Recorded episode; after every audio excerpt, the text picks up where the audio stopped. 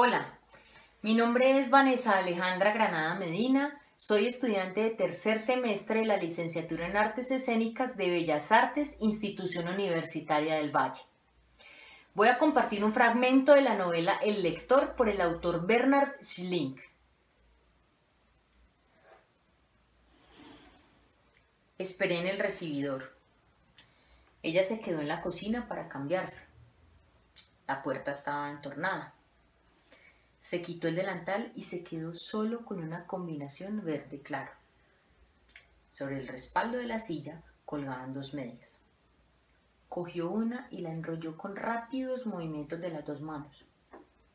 Se puso en equilibrio sobre una pierna, apoyó sobre la rodilla la punta del pie de la otra, se echó hacia adelante, metió la punta del pie en la media enrollada, la apoyó sobre la silla se subió la media por la pantorrilla, la rodilla y el muslo, se inclinó a un lado y sujetó la media con el liguero. Se incorporó, quitó el pie de la silla y cogió la otra media. Yo no podía apartar la vista de ella,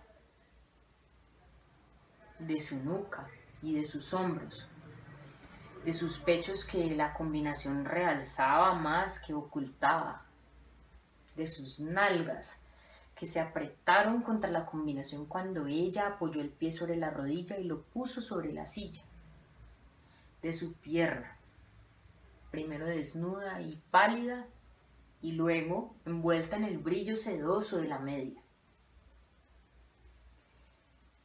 Se dio cuenta que la estaba mirando.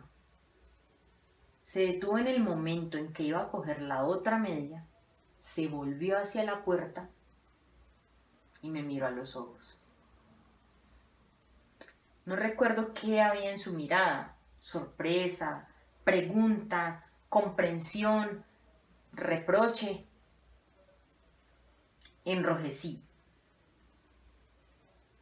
Por un instante me quedé inmóvil, me ardía la cara. Luego no pude soportarlo más y salí corriendo del piso. Me lancé escalera abajo y llegué a la calle.